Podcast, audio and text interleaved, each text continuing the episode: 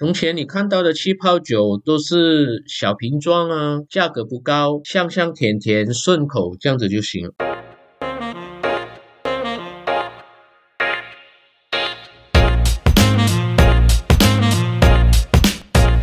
嗨，大家好，我是 Vinny，欢迎收听 Vinny 康拜，为你干杯。品酒是一种生活态度，也是传达情感的一种方式。这个频道将会分享着许多酒类的背景故事，偶尔也会邀请酒界达人们来客座闲聊，跟着我们一起愉快的前进这个微醺时刻。为你干杯，为你干杯。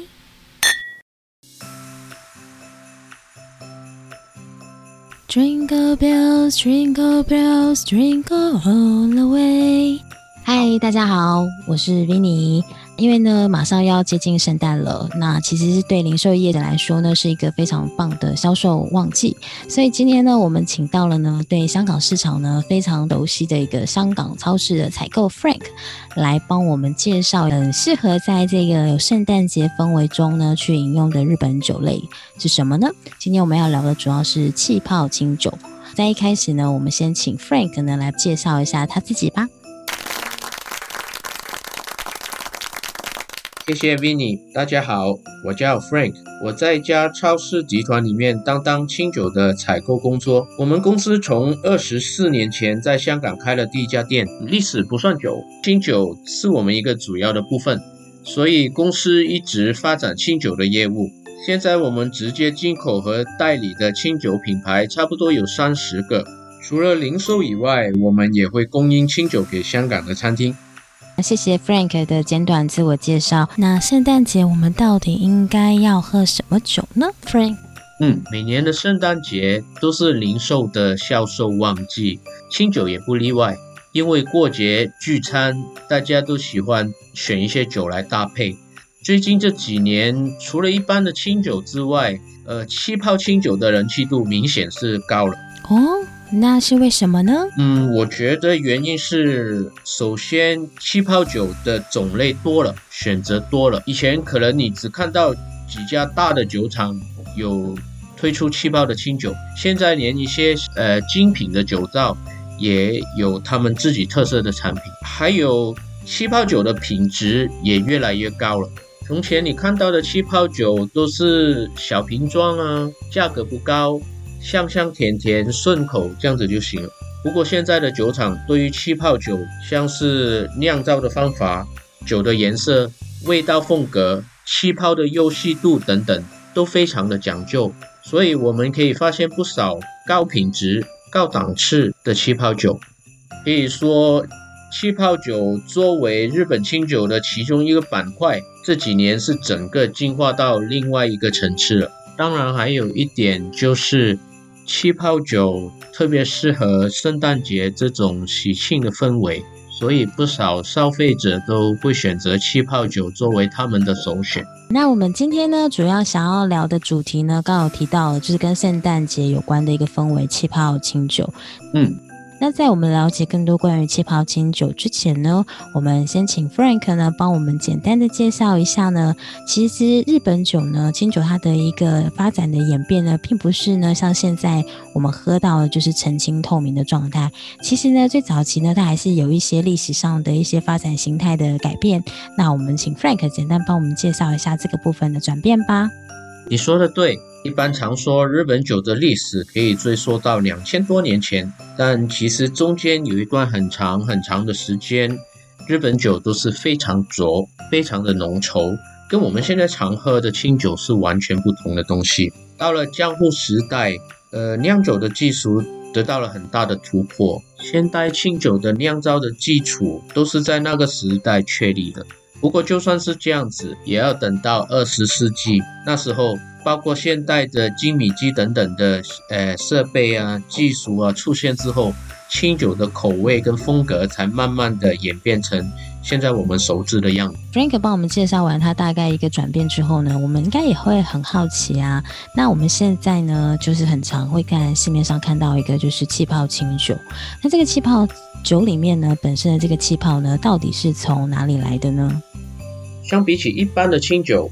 气泡清酒的历史其实很短，虽然有人说在第二次世界大战之前就已经有酒厂在做气泡酒，不过可能因为当时的技术还没有成熟，酒的瓶子也不稳定，所以就没有流行起来。要到了一九九零代后半期，才有真正的气泡清酒出现。是的，所以呢，我们现在市面上目前呢会看到大致上有三种的一个气泡清酒。那除了其中一种呢，就是我们比较可能尝到价格比较便宜啦的气，就是打二氧化碳进去到酒里面的这种方式之外，还有另外两种制法，对不对，Frank？我们看到的气泡其实就是二氧化碳。按照酿造的方法，气泡酒可以分成三类。一种就是直接的灌碳酸的做法，这种做法的好处是酒厂可以更准确的控制气泡量以及酒的味道口感，很适合做大量的生产，所以价格一般都不贵。第二种和第三种的方法都很类似，叫做二次发酵，分别是在于最后酿成的酒是白浊或者是澄清透明的。这个方法的原理是利用酵母产生的二氧化碳作为气泡的来源。虽然二次发酵是可以在大酒桶里面进行的。Frank 这边说的大酒桶呢，其实指的就是呃，台湾会翻译成发酵槽或者是发酵桶。那香港的说法呢，其实会称之为发酵缸。可是因为一般台湾人呢比较不太说缸，所以刚刚 Frank 呢就是说了一个大酒桶的意思。没错，不过一般酒厂都会在瓶子里面做。所以这个方法又叫做瓶内二次发酵。这方法所需要的技术时间都比灌碳酸的高，而且对于每个批次的管理都必须更加精密，才能够确保每一瓶酒的味道不会相差太远。所以一般来说，价格会比灌碳酸的气泡酒高。不过二次发酵的方法能够做到细腻绵长的气泡，还带有清新的米香，口感也比较细致。谢谢 Frank 刚刚简单的呢帮我们介绍了一下呢，目前气泡清酒呢有这三种的一个分类呢，放用制法上有一点点不一样。那最近呢，好像还有一个针对二次瓶内发酵呢的创立的一个协会，叫做阿瓦 Q 凯阿瓦酒协会。没错，四年前在日本成立了一个针对气泡清酒的协会，叫做阿瓦酒协会。而阿瓦的字是用英文字母 A W A 表示，A W A，嗯，在他们日语的意思就是气泡。他们的发展速度也挺快的，成立的时候会员的酒厂只有九家，但现在已经发展到二十五家了，而且当中有很多都是实力派的酒造。这个协会制定了一个很严谨的气泡酒的标准，呃，如果酒厂要做一款和标准的气泡酒，符合六点，其中最重点的。是必须使用的是纯米酒，呃，气泡必须透过自然的二次发酵产生，而且最后酿成的酒也一定要是澄清透明的。这样子的酒才能够冠上阿瓦酒的名称。对，那我这边呢也在补充刚 Frank 说的那个六个认定的一个标准的要求。当然，第一个呢就是只能够是纯米酒，也就是代表它使用的原料呢只能是米、米曲还有水。嗯，那另外就是呢，第二点是它不能够以外力打入二氧化碳，也就是刚刚我们提到只能够用瓶内二次发酵啊，或者是说在发酵槽内呢进行二次发酵，嗯，都可以纳入这个认定的标。标准。那第三个呢，其实就是呃，它依据日本的农产品的一个检定法规规定呢，必须使用日本国产三级米以上的等级。那当然酒精度呢，也必须要达到十度十八以上。嗯，那还有就是刚刚 Frank 提到的，呃，酒液的外观呢，必须是清澈透明的。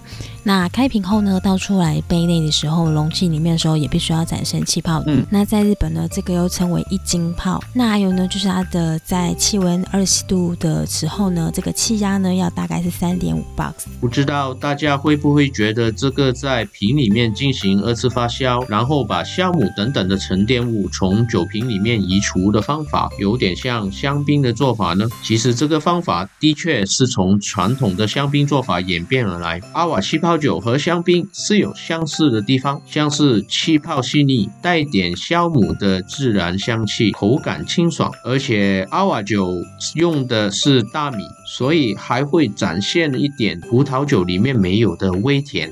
那关于阿瓦 Q 凯呢，就是阿瓦这个协会呢，其实最近在很多的一个国际上国际性的一些日本酒评比上面呢，好像都纷纷得到一些蛮好的一些好评。那就身为就是超市采购的 Frank 来说，这些 Awasaki 呢存在的部分呢，对你来说，你觉得他们这几年的发展呢，就是在整个世界舞台上呢，是什么样的一个方向，或者是你觉得他们接下来会遇到什么样的挑战呢？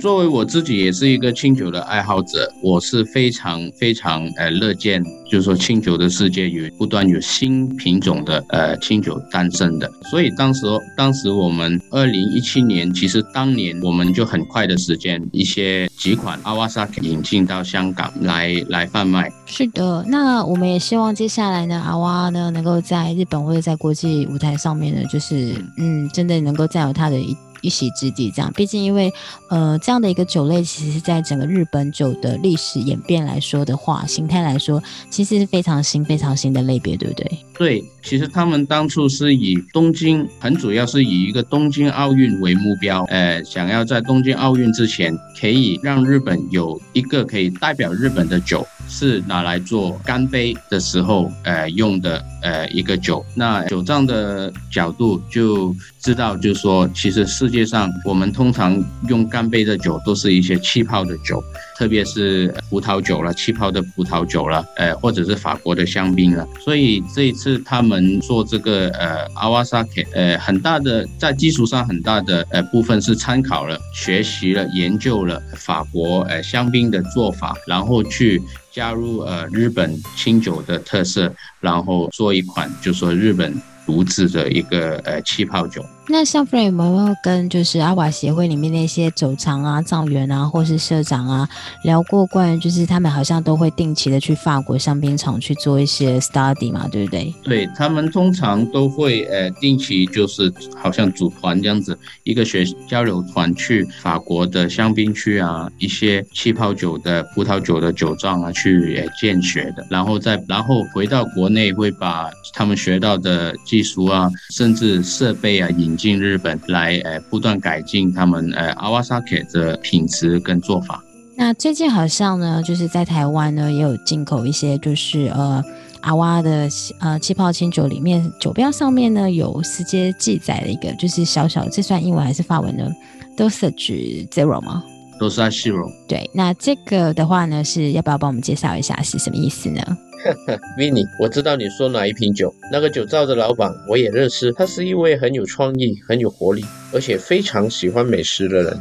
Dosage Zero 或者是 Zero Dosage 是源自于法语，通常在某些香槟可以看得到这个词汇。刚才我们已经谈到，呃，瓶内二次发酵是来自于香槟的做法。呃，一般香槟在发酵完成之后，酿酒师会进行一个除渣的工序，把死去的酵母从酒瓶里面排除出去。呃，然后同时为了调整香槟的甜度啊、味道的平衡，呃，酿酒师还会加进少量甜的无桃做的利口酒，就是叫做 dosage。简单来说，就是一个加甜的工序 Dosa Zero 就是没有加甜，所以一瓶有这个标识的香槟应该是非常干身，几乎完全不甜的。那么气泡清酒呢？其实根据阿瓦气泡酒的标准，气泡酒在酿造完成之后是不能加进水以外的东西，包括糖分。我们尝到的甜味都是在酿造和发酵过程之中。自然留下的，所以原则上阿瓦气泡酒都是 dosage zero。那么这位酒厂的老板为什么要故意加上 dosage zero 这个标识呢？我想除了是向香槟致敬之外，就是要告诉客人，他的阿瓦气泡酒是属于完全不甜的类型。好，那就请那个 Frank 来帮我们呢，就是简单的介绍一下呢，气泡清酒它的一个适合的饮用温度，还有会有什么样的大餐建议呢？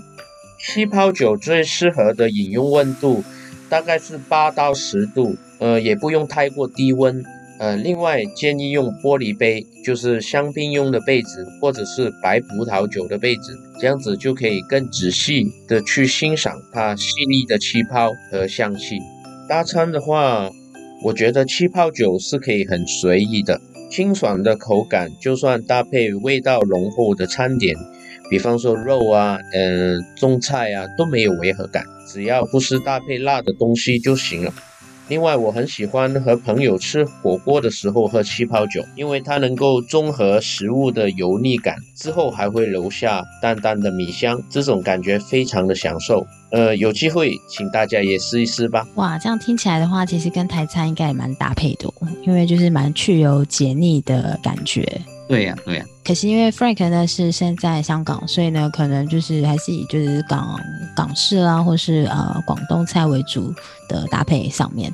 那如果有机会的话呢，Frank 也欢迎就是试试看用台菜搭一个气泡清酒这样。嗯嗯，如果有机会可以去台湾的话，我一定会试试看。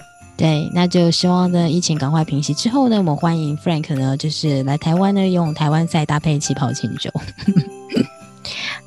好，那我们今天呢，就谢谢 Frank 供给我们一些呃关于气泡清酒的一些它的制成分类啦，还有就是阿瓦 Q 凯呢阿瓦协会呢接下来的一些可能在呃日本酒市场里面前进的方向啦、挑战啦，或者是说还有一些搭餐的一些建议这样子。谢谢，希望下次有机会呢，我们再邀请 Frank 来跟我们分享更多呢，就是以采购的立场来看的一些日本酒类的方向，或者是说呃，分享一下香港的一个日本酒状况这样子。好，谢谢 v i n n 祝大家圣诞快乐，圣诞快乐，Merry Christmas。希望下一次可以再跟大家分享多一些清酒的事情。那今天就谢谢 Frank 喽，好，谢谢，谢谢，那我们下次见，拜拜，拜拜。希望今天的内容你会喜欢，请记得帮我关注、订阅、加分享哦！更欢迎在我的 IG、FB 留下你的建议，比你康拜，为你干杯。